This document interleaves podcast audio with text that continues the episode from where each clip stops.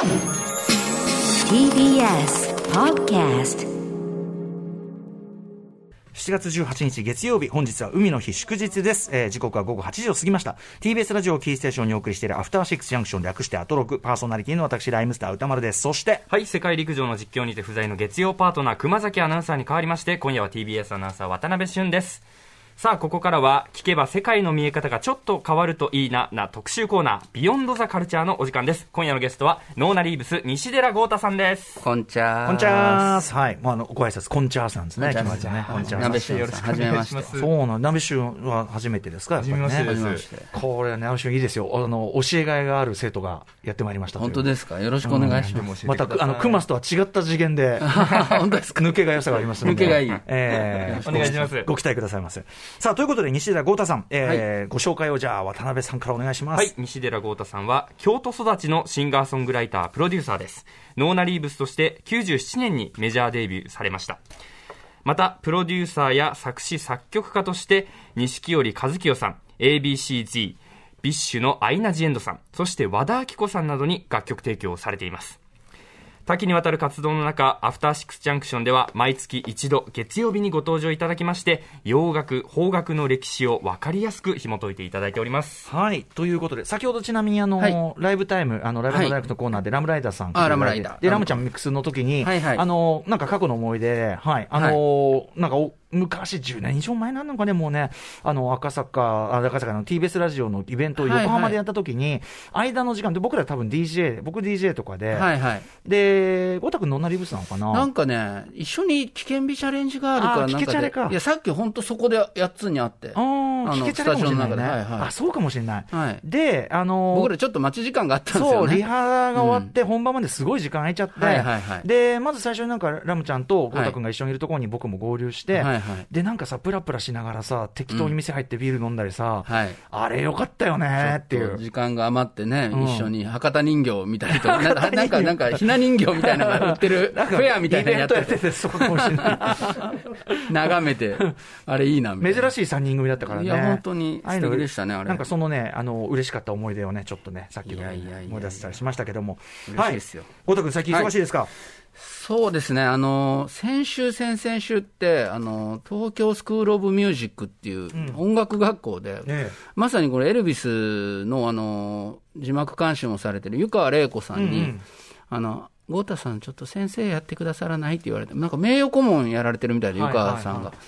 それで、19歳とか18歳のうん。若い生徒たちに、はい。あの、西葛西と渋谷で先生で特別講義っていう、え100分ぐらいの講義を土曜日毎週して、うんうん。あの、ちょ、に 2, 週間やって、うん。まあ1回終わったんですけど、やっぱすごい、まあここで話してるような、うん。その、授業的なことをするんですけど、うん。やっぱその、どんな生徒たちかって分からずにやっぱり行くので、うんすごくちょっとドキドキしてたんですけど、うんうん。でもまああの映像を見せたりとかしながらやってたら、なんかその映像を後でチェックして、撮ってもらったんですね、僕のあの喋ってるところを。そしたらみんなすごい熱心にこううん。聞いてくれてて、今、マスクもしてるし、はい。パソコンがあったりして、うん。ちょっとどんな感じなのかなって相手のリアクションがもう一つ分からなかったんですけど、すごく嬉しい思いをしたっていう経験が2週間ありましたね。うん。だって最高の先生でしょ、そんなポップミュージックの先生って意味ではさ。それがまた映画の誕生から、うん。それからまあマイケル・ジャクソンのスリラー、あの MTV までうん。の90年間をまあ100分ぐらいで喋るっていう、もう。映像文化とそういうポップそうです、アメリカのポップス、だからこうちょうど真ん中ぐらいに位置するのが今日話そうとしてるエルビスなんで、うん。うんうんそういう意味でもこう、すごくもう、もう、なんつうの、もう、てんこ盛りの授業でね、終わった後、すぐ僕、家帰って寝ちゃうぐらい、へうん、あの、疲れたんですけど、でも楽しかったです授ね。業を受けれた人、ラッキーでしたね、それはね。なんかね、楽しんでくれればいいんですけど。はい、ということで、今日はだからもう、安倍晋これ、だから、真横で授業聞けるわけよ。本当に独占ってこと独占ですから い、やいや、心してお願いしますよ、本当にね。勉強します。いや、こ今日は特に、うんなんていうのか、僕自身も、やっぱすごく、まあ、勉強し、日々しなきゃいけないっていうレベルのあれなので、もう全然、あの、フラットな感じで聞いてもらえると嬉しいですね。うん今回は何しろね、本当にビッグネームですからね、はい。ご紹介しましょう。今回の主人公はこちらです。ノーナ・リーブス西寺豪太プレゼンツ。洋楽スーパースター列伝。エルビス・プレスリー編。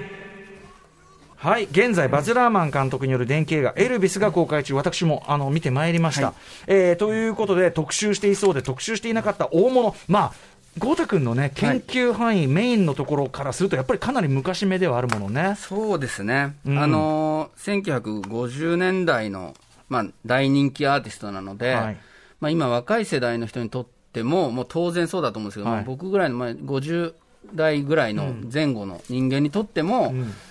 一番こうちょっと手が届かない世代というか、はい。60年代以降のアーティストは、まあ、ビートルズ含め、うんうん。あの映像が結構売ってたりとか、はいはい。そのファンもそれなりにいたんで、まあ、CD 化されたりとか、いろいろあったんですけど、はい。やっぱり一番その、すごいよ、すごいよって言われながら、なかなかその、まあ、リアルタイムで追ってたわけでもないという部分ではあるので、はい。でも逆に言うと、今回、映画がね、うん。あの公開されたので、はい。それもあって、すごくこう、2020年代に、まあ、エルビスを好きになるっていうのは、非常にむむしろ容易なんじゃないかなとうんうんうん。思ったりもするので、はい素直に聞聞けば、若い人たちの方が、完全に距離を置けるっていうかね。あうん、そうなんですよね。なんかその時代のイメージもあったりするものね、うんうんあのね例えば晩年のそのラスベガスの、まあ、はいなぜそういうことをしてたかの理由も映画見ると分かったけど、はいあの晩年のラスベガスのあのなんか歌謡ショー的なイメージもやっぱりあったりとか、うんうんうんうんもちろんその、ね、50年代、バリバリだった頃っていうのもあるし、ちょっと今日改めて勉強させていただきたいと思います。ちなみに、ナベシュンは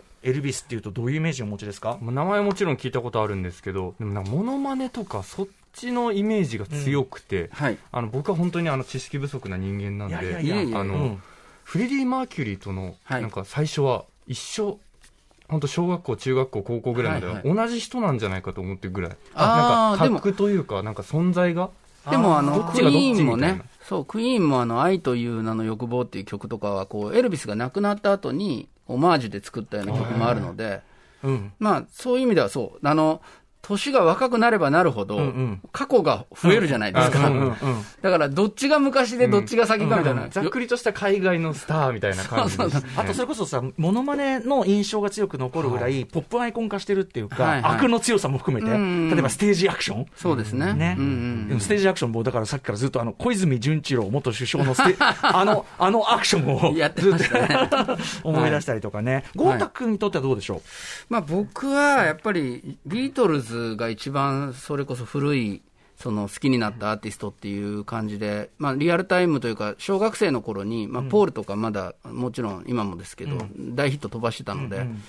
あ、それの先輩っていうイメージですかねやはり。うんでも、やっぱ10年、15年ぐらい前から、やっぱり湯川玲子さんと、ええ。あのー仲良くさせてもらうときに、はいあの直でもいろんなエピソード、エルビスの話は聞かせてもらってましたし、今回のあの映画も湯川さんに誘ってもらって、試写会2人で並んでみたんで、えだから逆に言うと、僕、映画の良し悪しを自分の判断ももちろんあるんですけど、うんうんうん湯川さん、どう思ってんのかなって、うんもちろんその大ファンの人が、うん。ああれダメよっていう可能性だってあるわけじゃないですか。そのわか僕も、あの自分の世代としては、ええ。あの追いかけたかもしれないけど、え湯川さんがどう思ってるのかなってすごい思ってたら、やっぱ今回の映画は湯川さんも本当にもう大喜びで、えー。なので、すごくあの入り口としてはすごくいいなっていう思ってるようなぐらいの世代ですかね。僕もね、あの、もちろん豪太君と同じぐらいのスタンスだけど、同時にさ、結構ヒップホップカルチャー的には結構はいなかなか分が悪いじゃないけどさ、うーん。あの、要は黒人カルチャーの、うん。まあ、ある今、今それこそ流行りの文化的搾取みたいなものの、うん。まあ、ある種象徴みたいに語られることもあって、はいはいまあ、ホワイトウォッシュっていうかさ、はいはい。もちろん本人の意思っていうのはまた別にあったと思うけど、うんうんうん。結果として残った現象はそういうものだった。だからパブリックエネミーの曲とかだと結構直接的な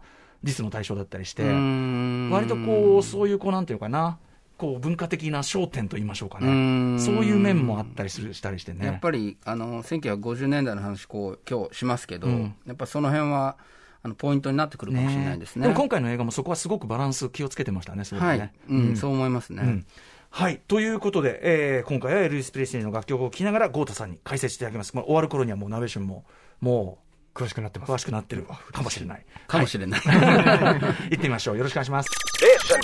After Six Junction. 時刻は8時11分です。TBS ラジオキーステーションに生放送でお送りしております、アフターシックスジャンクション。この時間は特集コーナー、ビヨンドザカルチャーをお送りしております。ゲストは、ノーナリーブス、西寺郷太さんです。今回は洋楽スーパースター列伝、エルヴィス・プレスリー編をお送りします。ということで、早速、郷太さんお願いします。はい、よろしくお願いします。エルビス・プレスリーという方はですね、まあ本名、エルビス・アーロン・プレスリーという方で、1935年生まれなんで、第二次世界大戦が終わる終戦、敗戦の、まあ、10年前ぐらいに生まれた方で、1月8日生まれなんですが、生まれた時は双子だったと。だけど、えージェシー・ガーロンさんという、その、まあ、双子の兄弟の一人は亡くなってしまって、そしてエルビスだけが生き残ったということで、非常にあの、お父さんのバーノンさんと母親のグラディスさんという、グラディス・ラブ・プレスリーというね、映画でも結構印象的に出てきますけど、お母さんね。にすごい可愛がられて、ただとっても貧しい家だったということですね、ミシシッピ州のテューペロっていうところに生まれまして、ミシシッピ州っていうのは、まあ、アメリカの地図でいうと、まあ、右下あたりでね、えーまあ、ミシシッピ川っていう川が流れてますけど、でそこに暮らしてたんですけれども、えー、11歳の、あ、えっ、と、メル、えエルビスが13歳の時かな、えーメンフィス州、あ、テネシー州のメンフィスっていうところにこう、引っ越すんですよ。はい。でこれね、あの、テネシー州の州都はナッシュビルっていうところなんですけど、そこはあのカントリーとかの音楽のメッカって、まあ、すごく有名な、映画にもなってますよね。うんなってますけど、うん。あの、メンフィスの場所を調べると、アーカンソーと、アーカンソー州と、それからミシシッピ州と、まあ、くっついたギリギリのとこぐらいにある町なんですよね。イメージとしては、その、ひ引っ越したっていうから、すげえ遠くに、ものすごい違う文化のところに引っ越したと見せかけて、なんか所沢から赤羽に引っ越したみたいな。なんかちょっと、イメージとして、あの、かなり近い文化なんだけど、あの、県は違うというか、なんか、そんなイメージ。ギリギリのと、メンフィスってなんかそういう、だからこそ多分面白いっていうか、いろんな州の人が、まあ、い行ったり来たりするような、ギリギリのとこにあったんですよね。うん、で、まあ、その、どちらの町も、まあ、黒人のその影響力が非常に強い場所で、なおかつ、エルビス自身はすごく貧しかったので、その黒人が暮らしの、え家族が暮らしているところとも道を隔てたような、うんかなり近いところで密接に子供たちなんで、あの、の頃なんかはもう本当に映画にも書かれてましたけど、もう白人が一人だけみたいな状況で遊んでるような、何もそれを不思議だと思ってないような、そういうような暮らしをしてたと。11歳の誕生日に、お母さんに、ちょっと、誕生日プレゼント何が欲しいって聞かれまして、エルビスが、あの、ライフルくれと。言ったらですね、何もあかんということでですね、お母さんがギターやってあげるよ、言うて、ギターあげます、言ってギターをもらったと。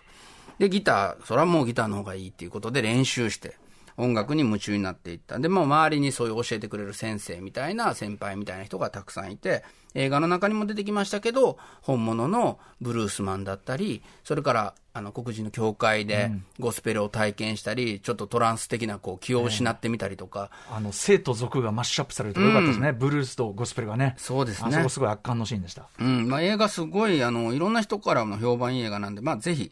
あの、バズ・ラーマン監督の、えーエルビス、まあ、歌丸さんもご覧になって今ね、、豪太君が言ったようなことがすごく簡潔に。そうですね。シュッと絵で、絵で、あの、描かれているので、まあ、これを見た後、あの、これはね、もう本当なん、なんていうのかな、あのー本能寺の変みたいなもんで、ネタバレとかじゃないんで、あの、あの、み、知ってから言っても全然、うんえー？っていうことよりはもう、あの、結局こうなるってある程度分かってて見ても全然面白い映画なのではい。なので、あの、今日は話しますけれども、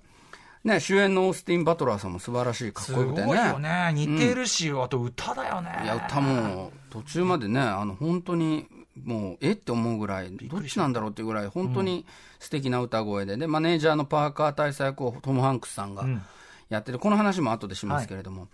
でですね、えーエルビスすごい家族仲良くてですね、1953年の夏ですね、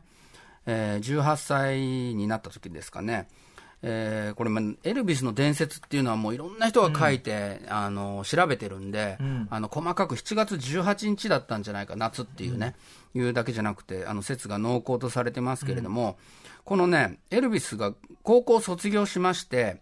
精密金型会社で働いた後に、あの、転職しまして、クラウンエレクトリック社っていうところでトラックの運転手さんとして働くんですよ。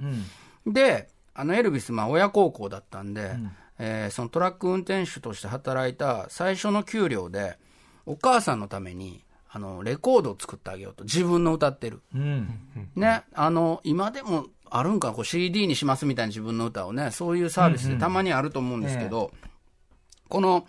えーサンレコード、サンレコードっていうレコード会社があって、サンスタジオっていうのがあるんですけど、そこに、こんな風なね、あの、宣伝が貼ってあったんですね。えーキャッチコピー。どんな音楽でもいつでも録音します。片面3ドル、両面4ドルって。そのメンフィスの街角にある、あの、レコード、せレコードレーベルでもあり、まあ、素人の歌も、まあ、記念写真みたいな感じで撮って、それを、まあ、大体今の42ドルぐらいの価値っていう、うんまあ、6000円ぐらい、大体。まあ、それならまあ、払えますよね。だから、あの、A 面と B 面、アセテート版っていう、まあ、レコードよりもちょっとまあ薄っぺらいみたいなやつだと思うんですけど、それでですね、レコードを作ると。いうことで、おっしゃーということで歌を歌う。それもお母さんの好きな古いバラードの My Happiness という歌と、That's When Heart Aches Begin っていう曲を、もう別になんつなんていうの、プロじゃなくて、その本当に個人的なプレゼントとして、お母さんのために。で、行った時は、そのサンレコードには、サム・フィリップスさんっていうもう有名な経営者というか、あの、創業者がいて、この人はまあプロデューサー的な役割も果たすエンジニアなんですけど、その人いなかったんですね。たまたまその日は。それで受付のお姉さんがいてですね、その受付のお姉さんが、えーマリオン・キースカーさんって人なんなんですけど、あなたどんな歌歌えるの？って聞いたら、僕何でも歌えますってエルビスが言ったと。へえあなたの歌誰に似てるの？って聞かれて、僕誰にも似てませんって言ったんですね、エルビスが。えーあそんな、すごいなと思いながらバラード歌って。でもお母さんの好きなバラードなんで、まあ静かめの歌なんですよ。結構経験なね、あの、クリスチャンというかプロテスタントだからね。うんプロテスタントなので、うんそれでまあ撮ったと。で、バラードの歌、うまい子が来ましたってメモ書いたらしいですね。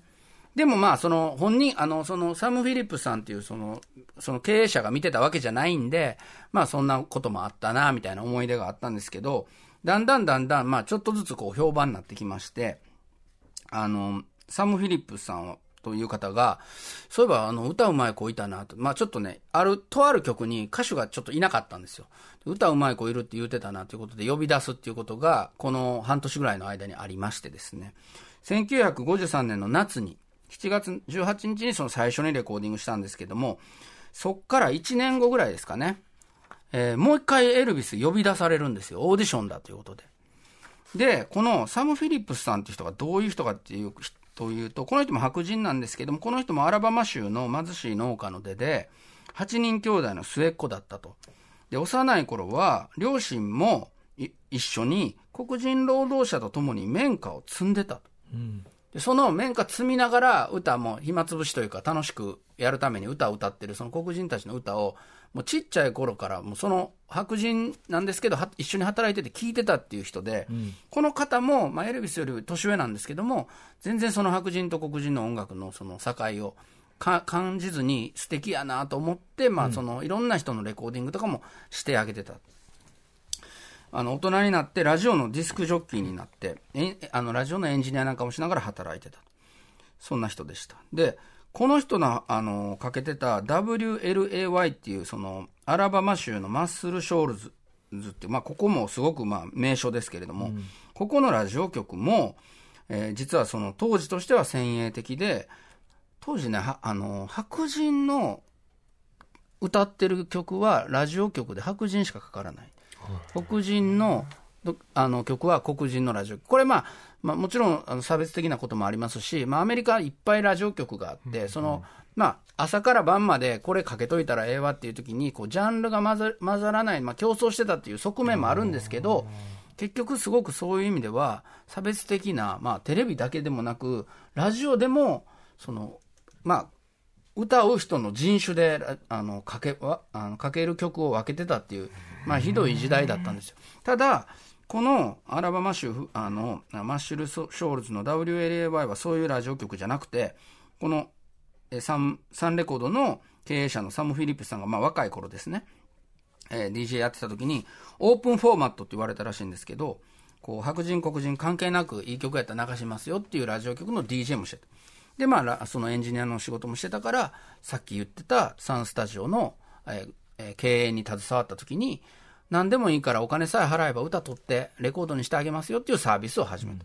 これね、レコーディングっていうのが当時まあ珍しかったんで、音に残しとこうっていうことで、結婚式とかにも呼ばれて、結婚式でみんながおめでとうとか言ってる声を取ったりとか、お葬式であの人はいい人でしたとか言うてるのを取ったりとか、そういうサービスもしてた一環として、素人の歌も取りますっていう。で、えー黒人のブルースマンとかも、まあ、その頃は当然演奏してライブやって終わりみたいな人が多かったんで、いや、それ君の演奏めちゃくちゃいいから録音しとこうよということで、それで録音しては、まあ、いろいろなつてを伝って、そのシカゴとか、それから LA とか、まあ、ニューヨークとかのレコード会社にこんな人のレコード出しませんかって試しに撮ってみたんですけど、みたいなことをやってるスタジオだったんです。で、このサム・フィリップスさんの、まあ、口癖というかずっと思ったのが、ああ、黒人のグルーヴ感を持って歌える白人シンガーがいたら、俺は億万長者になれるのにと。まあ、白人のしか出れないテレビ番組だったり、白人しか出れないラジオだったりっていうのが多い。メインはねそういうことですからん多い中で、でもやっぱり黒人の歌っていいよねって、黒人アーティストの歌っていいよねっていうことでつ、まりそれがね、それをずっと思ってたんです。予言ですよね、ある意味ね。うん、思ってた、まあ、この時点での話ですよ、まあ、今、そんなこと言う人はいないんですけど、この当時の話として聞いてほしいんですけど、そしたらですね、あれ？と、この前来てた来てたやつ、めちゃくちゃ歌うまいやつがおったなということで、まあ、呼び出す。で、えー1954年の7月3日なんで、ちょうど約1年後ですね、お母さんのためにレコードを取った。えーサンレコードのタレントスカウトオーディションでエルビスが呼び出されて、で、ギタリストのスコティ・ムーアさんという人と、ベーシストのビル・ブラックさんという人と3人でセッションを行うと。まあこのムーアさんとブラックさんというと、まあ、先輩ミュージシャンで、まあ、カントリーバンドとかもやってたんですけど、この方自体も、えー黒人ブルースにも影響を受けたすごいミュージシャンだった先輩。で、エルビスにこういうバラード歌った方がいいんじゃないかとか言って、まあ、撮ってたんですけど、もう一つやなと。あんまり思ってた感じちゃうなということで、一回休もうかと。いうことで、まあ、エルビスもコーラ飲みながら休んでたと。いう時にですね、ギターをトントコトントントコトンみたいに叩きながら、なんかこう、歌を、あの、まあ、即興で余興みたいな感じで歌い始めて。で、スタジオの外に出てたサム・フィリップスさんが戻ってきて、今のなんやっていうことで、いやいや、これええやないかということで、今のを撮ろうっていうことで、えっていうことで撮ったのが、今からかける、まあ、エルビスのファーストシングルなんですけど、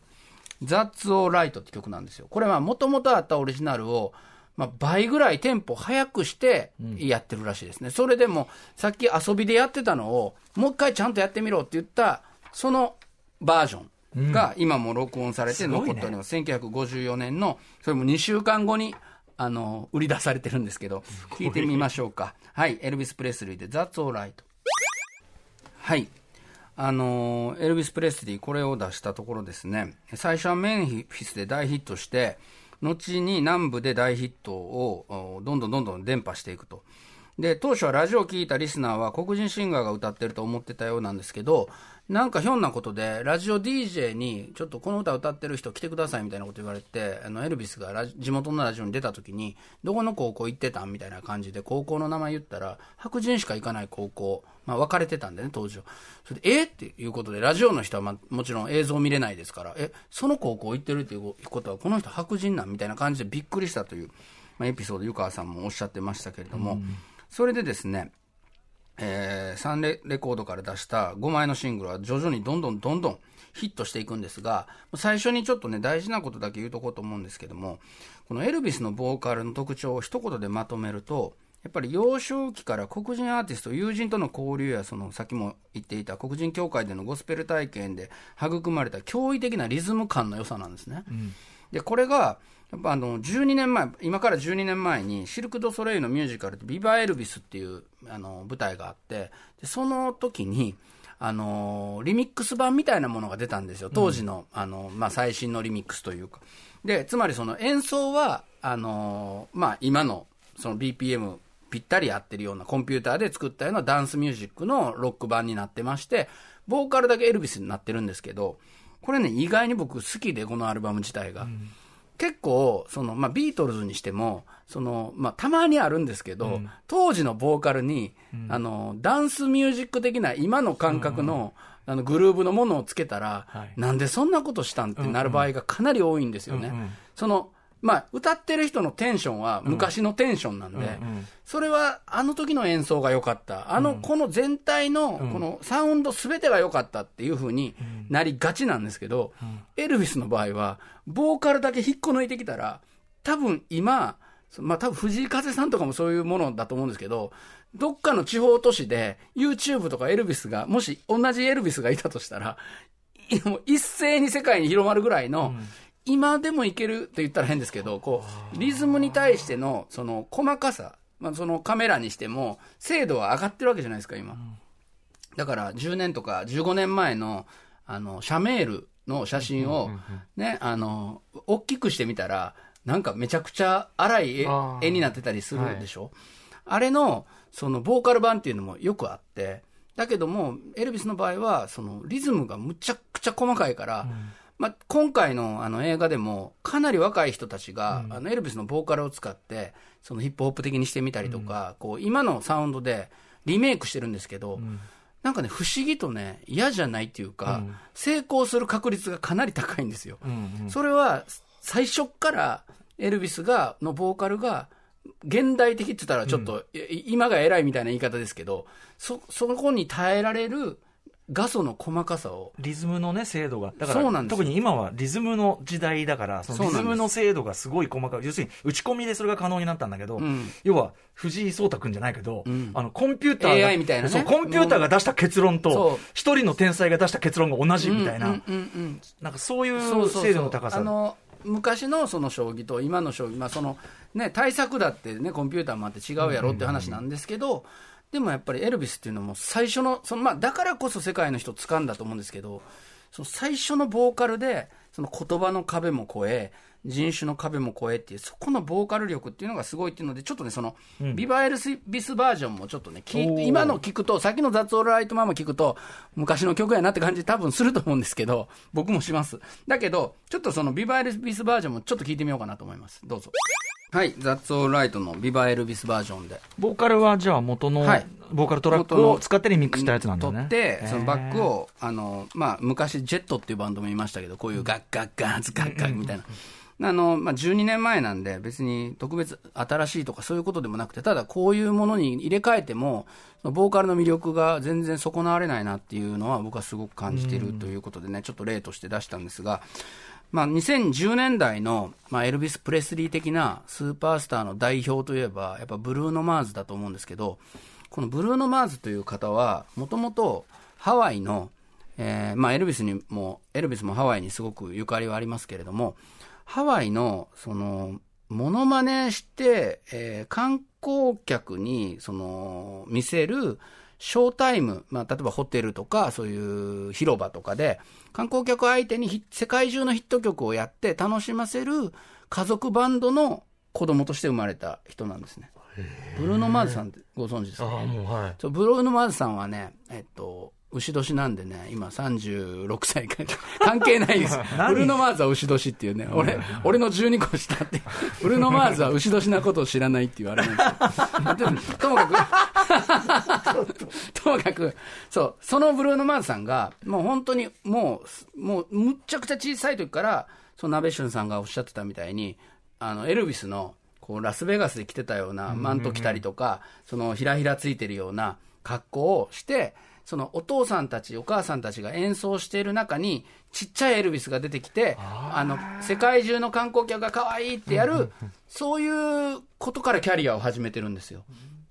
だから、あその2010年代のブルーノ・マーズの中に、もう当然エルビス・プレスリーのその DNA というのはものすごく入ってるし、それからもちろん60年代のビートルズやローリング・ストーンズや、まあ、エリック・クラプトンにしろ、そのロックバンド、イギリスから出てきた人たちも、そのエルビスの歌を聴いて、その衝撃を受けて、そして、その、音楽家になってるっていう人が、まあ、山ほどいるので、さっき言ってたフレディ・マーキュリーもその一人だと思います。なので、まあ、2010年代ですら、そのエルビス直結のその遺伝子を持つアーティストが、その大成功してるっていうことからも、その今エルビスがまた再評価される理由になってるとは思うんですが、これね、エルビス・プレスリーのボーカルのちょっとこう、ちなんていうの、魅力っていうのを知るために、えっと、まあ、この方もすごく偉大なロカビリーアーティスト、ロックアーティストで、カール・パーキンスさんという人がいて、ビートルズもカール・パーキンスの曲を何曲もあのカバーしてますし、えーこのブルース・ウェイド・シューズって曲は、もう非常に有名な、そのササンレコードから出た曲の一つなんですけども、一回そのカール・パーキンスバージョンがどうだったってことと、それをカバーしたエルビスのバージョンがどうなのかっていうことを、ちょっと聞き比べて、その当時の感じをちょっと味わってみてもらっていいでしょうか。まずは、カール・パーキンスさんの、これ素晴らしいバージョンなんですけど、ブルース・ウェイド・シューズ。この曲はもう本当に、なんていうのスタンダードで、まあ有名な曲なんですけれども、これをエルビスが、えーまあ、ちょっと年齢的にはカール・パンキスさんの方が先輩で、同じようにさっきのサム・フィリップスさんと同じように、この方も白人なんですけれども、周りに黒人の友達がいっぱいいてっていう中で、こういう音楽を作り出していたんですけれども、はい。えーじゃあ、エルビスのバージョンは、じゃあ、カバーしたんですよ。お同じ曲を。どんなんだったかっていうので、エルビス・プレスリーバージョンのブルース・ウェイド・シューズ聞いてみてください。はい。まあ、テンポアップされていて、やっぱりその、ちょっと攻撃性が増してるというか。あの歌のメリハリがね、ん。跳ねるとこと、そうですね。そこの緩急がすごいついて、うん、こういうのはやっぱりその当時のあの映画でもありますけども、女性がキヤーって言って、キャーって言っていいのかなって、さっき歌丸さんもおっしゃってましたけど、劇中でね、はい。そのあの、えっとトンパーカー、トム・パーカー大佐、これ、はい。後にマネージマネージャーになる。がいそのものになるっていうのの基準として、こんなものに喜んでいいのかしらって、恐れのこうこう表情が見える、だから成功するんだ。っていう言ってて、要するに危ないもの、やばいもんって、だからいいっていう、そこがすごくうまく表現されてて、そうですね。一番いいところの一つでもあったと思う。若い女の子だけじゃなくて、あの年取った女の人も、なんかギヤーって言うんですよね、こうエルビスが腰振ったりして歌って、最初こう、あこの感情わかんなくて、あーって言ってからみんな、えってなるんだけど、その感じがすごい良かったですよね。でもやっぱその、自在にビートを乗りこなすセクシーさっていうのは、もうこのボーカルでもね、そうですね。本当にだからやっぱりその、まあ、僕らもちろんこうだいぶ後から生まれた世代でみんなエルビスを好きで、まあ、U2 のボノなんかもエルビスがビッグバンを起こしたんだ、まあ、もちろんあの考え方としてはチャック・ベリーだったりファッツ・ドミノだったり、いろんな黒人アーティストがいてそれをまあエルビスは肝骨脱退してというか自分流にやってそメガスターになっていくわけですけれどもその中にやっぱりでも発明みたいなものが確実にあってでそれが一つねこういうあのボーカルのその鋭さみたいなもの。えぐり方みたいなもので、まあ、後々の、まあ、ロックンロールっていうのの一つの、まあ、道を提示したんだなと思うんですが、さっきも名前出てたパーカー大佐っていう人が、すごい、まあ、ある意味前半は、まあ、敏腕といえばすごく敏腕なんですけども、ちょっとね、とんでもない人がマネージャーになるんですよ。でもただ、今から思えばやっぱりすごく発明、その、ロックスターというものを生んでいってビジネスにしていく。例えば、その人のなんか、こう、グッズを作って売ってパーセンテージをもらうとか、そういう意味では、まあ、お金のことに対してものすごいこう、シビアな人だったっていうのがあるんですけど、発明で、だから、I love Elvis っていうバッジを売るのは分かりますよね。それが売れるって。I hate Elvis っていう、俺はエルビスが嫌いだっていう、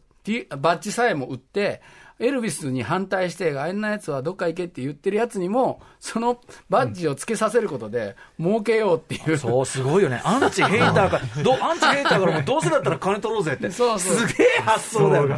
そういう発想をしたりとか、まあ、あとこの、エルビス・プレスリーとかとは最初の3、4年でもう大ヒットして、もう、まあ、世界にももちろん、まあ、今ほどね、そのネットワークがないのであれなんですけれども、あの、人気がアメリカ中でドーンと爆発していくんですけども、あの、問題が1個起こりまして、当時のアメリカは徴兵2年間、徴兵制だったので、若い人は2年間徴兵に行かな、あの、兵役に行かなきゃいけなくて、で、この時にエルビスは、あの、アメリカ陸軍への徴兵通知を受けて、ちゃんと、じゃあ、兵隊になりますみたいなことで、西ドイツの陸軍基地に勤務するんです、2年間。まあでも、スーパースターで、これはどんどんどんどん人気のあった人が、2年間、まあ、いなくなるっていうことは、非常にまあ、まあ、ショックっていうかね、これ、人気なくなるんじゃないのっていうことなんですけども、パーカー大佐は、まあ、レコーディングをいっぱいやっといて、何ヶ月後後にシングルが出るような準備してたりとか、まあ、映画撮ったりとか、いろんなことしながら、まあ、エルビスがいないような感じをさせないっていうような作戦を取るんですが、残念ながら勢いは落ちてきまして、なおかつ、えーイギリスで、アメリカのそのロックンロールに影響を受けた若者たちが、あんロックバンドを組んで、まあ、ビートルズだったらローリングストン、さっきから何度か名前出してますけども、で、アメリカはアメリカで、新しいもの、新しいものということで、ちょっと可愛らしい女の子が歌ったりとか、可愛らしい男の子が歌ったりっていうような音楽がまた映画産業も強いところですから増えてきて、ロックンロールっていうのは、まあ、いろんな人が亡くなったり、兵役行ったり、いろんな休んだりとかしてる間に、勢いがなくなっていて、あの頃の一時のブームだったんじゃないかってなりかけてたところに、エルビスに影響を受けた、そういうイギリスのアーティストたちが、あんまりその空気読まないっていうか、分かってなくて、これがいいんだ、やっぱり今のアメリカの音楽より昔の方がいいっていうことで、エルビスに影響を受けた人が逆輸入のような形で、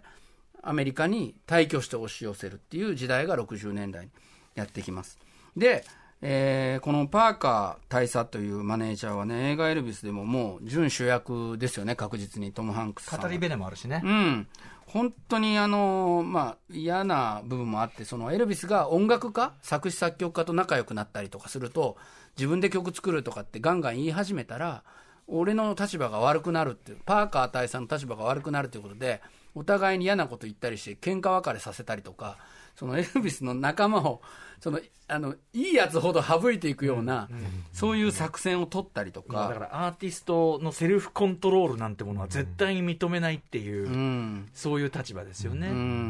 うん。でそれはねあの一時ある時期までは良かったとしても、うん。やっぱある時期から完全に時代遅れになってく、そうですね。ね、あれなんだけどね。うん、あとそれから、この、まあ、トム・パーカー大佐だけ調べてもいろんな情報出てくるんですけど、大佐ってなんだってい うのもね、大佐ってそののももう、まあ、あアメリカに、まあ、み密入国してきた方で、その海外に出ると、あのパスポートあったのかなかったのか分かんないんですけど、外に出れなかったのか出た後戻ってこれないのかを非常に恐れている人で、エルビス、これだけ人気なんで、日本とか世界中からツアーしてくれ、ツアーしてくれって、もうあ あのアラビアの王様とかもそういう人も、すうちでやってくれって、うちの国でやってくれって、もう世界ツアー、ビートルズだってず全然やってましたから、だからエルビスもおっしゃ、行こうかなと思うと、なんか理由つけてパーカー大佐がやめとこう。警備がっつって、危ないよと。警備がさ、みたいな、じゃあ先に取るのか、警備みたいなこと言って、そう、そんなようなこといろいろ言って邪魔するんですよ。ただ、悪知恵働くっていうか、ある意味そう賢い部分もあるんで、じゃあ世界的に中継したらいいやないかということで、その、まあ、今のそのオンラインじゃないですけど、うん。その、ハワイから、あの、日本のゴールデンタイム7時に向けて、ハワイの深夜1時に、ハワイアメリカだから、ここからま、ここまでは大丈夫ってことで、そっからの、その、当時ね、1973年の時点で、世界に、まあ、日本に中継する、その、衛星ライブみたいなのも成功させるんですよ。で、これアメリカでも3ヶ月後に、その、全米公開されたら、なんと、あの、アポロが月面に着陸した時よりも多い世帯の人が見た。怖い。だからまあなんか、そういう意味でも、ここれが最後のパーカー大佐の、まあ、苦し紛れにやった、まあ、ええことっていうか、まあ、いろ、いろ、まあ、アイディアマンやったから、なさい最後の方、衛星に頼る感じで、もう村西徹イズムさんやるっていう。衛星で降ってくる。衛星で降ってくるエルビスが降ってくる。エルビスが降ってくる。だけど、本当に、まあ、それはまあ、まあ、どうやったら俺が行かないで、まあ、行ったら行ったで、多分向こうのプロモーターとかになんでそんな契約してんのとか言われてんの恐れてたという説もあるんですけど、なんかそういういろんなこともあったり、まあ、奥さんとの離婚があったり、その奥さんのプリシラさんっていう人が、あの、今回の映画もめちゃくちゃ若くでエルビス結婚してるんで、うん。あの、奥さんが14じゅ若い、そう、14歳の状態で出会って、その8年後に結婚してるんですけど、だ。から今も77歳で、まあまあ若いんですよ。もう、こんな昔の話してると思うのに。だけど、その映画の、その、リーダーというか、その、慣習的な部分にも、そのプリシラさんがいるんで、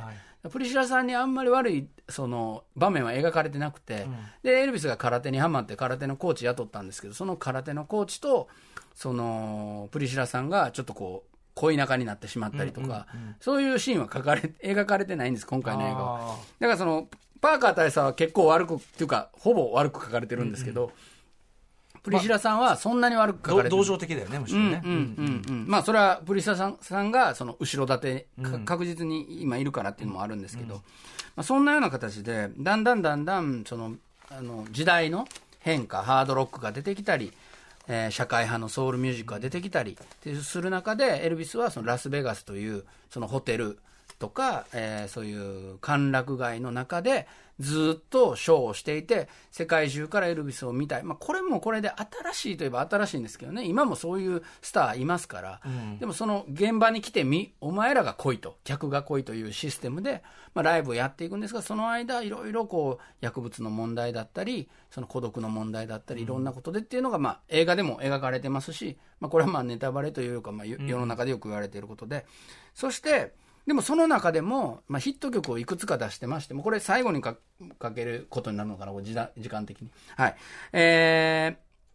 ー、エルビスがダスティ・スプリングフィールド、えーソウルミュージック、あの、イギリスのね、 blue-eyed soul と言われている、あの、代表的な女性シンガーです。彼女の歌った、You Don't Have to Say You Love Me という曲を1970年に、えーカバーして、えーそしてヒット曲としてスタンダードにした、このナンバー聴いてみてください。はい。えーこの曲もともとは、えーイタリアのサンレモフェスティバルで歌われた楽曲で、イタリア人の方が作ったんですけど、1966年にイギリスの女性ソウルシンガーのダスティ・スプリングフィールドが英語詞でカバーしたら、それを4年後に、まあ、ちゃんとイタリアっぽいって言えばイタリアっぽいんですけどね。うん。あのーまあちょっとその、いろんな形で、こう、手紙が変わって、あの、渡されていったみたいな感じで、最後、このエルビスバージョンで、最大の、まあその、スタンダードになっていくというような楽曲ですけど、まあ、まあ、70年ぐらいの若者が聴く音楽と比べると、やっぱその、ちょっと、歌謡ゴージャスすぎるという歌謡召。感があるね。うん、でも本当にね、いや、素敵な歌だけどさ、もちろん。あの、スピード感もちゃんとありますし、すごく素敵な、えー歌ですけれども。で、まあ、こんな形でですね、まあ、70年代ラスベガスでショーをやって、さっき言ったように、あの、世界に中継したら、アメリカに中継したら、その、ち月面着陸より、あの、見られるわけですから、まあ、その人気が落ちたわけでは全くなくて、で、結局、えーな、全米ナンバーワンヒットが18曲ということで、2019年にマライア・キャリーさんに追い抜かれるまで、もうずっと世界で一番全米ナンバーワンヒットを出したソロアーティストだったということですね。で、1977年の8月16日に、テネシー州メンフィスの自宅で、今すごい観光地になってますけれども、ググレースランドで、えー亡くなったと。で、薬物の影響とも言われていますが、えーそうですね。あの、今回の映画は、その、まあ、亡くなる前にもう離婚していた元妻のプリシラさんが監修しているために、まあ、そこだけちょっとポイントとして見てもらえるといいのかなって、プリシラさんが作ってるというか、後ろにいる番あの、映画なんて、それ以外に関して言うと、えーっていうぐらい丁寧にエルビスの歴史を、そのまあ、過不足なくというか、ちょっともっと短くてもいいんじゃないかと思うぐらい、あのちゃんと辿ってる映画なので、そういう意味ではあの若い方が見てもすごく楽しいと思いますし、あの今の話を知ってもう一回見に行ってもああそういうことねそういうことねということで、それが絵とあのすごいあのボーカルと、はい。そのエンターテインメントとして展開されますのでぜひ見てもらえると嬉しいなと思ってます。豪太君の話で言うとさ、あのあれあの要はリミックスしてもさ、はい。元のボーカルのリズム感がすごいからって言われてると、やっぱり今回もねバズラーマン映画だからものすごい現代的、はいもうマッシュアップの人だから、ん。現代的マッシュアップしまくってるけど。それがまたねエルビスのすごい現代性を際立ててるっていうか、やっぱりね黒人音楽的なるものが音楽の主流になった今、うんそれとまあ白人的文化センスのミックスみたいなところってやっぱりね本当にまあ大きな文化的こうなんていうの？本当に結節点というかさそうですね。で、この、今、後ろでかかってる曲も、2002年に、あの、ビッグビートのムーブメントになった、ジャンキー XL っていう、トム・ホーケンバーグって方がリミックスバージョンを作って、アリトルレスカンバーセーション JXL リミックスっていうやつなんですけど、これが全米でも26位になって世界的に大流行して、ナイキの CM になったりして、だから2002年にもエルビスのボーカルでこうリミックスになったやつが大ヒットしてるっていう、そういう方でもありますし、今回のサウンドトラックにもマーク・ロンソンが入ってたりとか、 PNAU ってあの、この方のリミックス僕大好きで、エルトン・ジョンとデュア・リパの Cold Heart っていう去年大ヒットさせたんですけど、エルトン・ジョンの楽曲を4つ織り交ぜて新しい曲を作っちゃうという、すごい、あの、ことをした、ん。あの、さまあ今は3人組なのかな、オーストラリアのアーティストで僕大好きなんですけど、彼がエルビスのササスピシャスマインドっていう曲を元に、えーリミックスしてる Don't Fly Away っていう曲も、まあ時間があれば聴いてもらいたかったんですが、そういう意味でもその、ストリーミングサービスで、ぜひいろいろこう探してもらって、今回のサントラ聞いてもらうと、そのエルビスのボーカルと、まあ、今の気持ちよさみたいなものがミックスされたこう、まあ、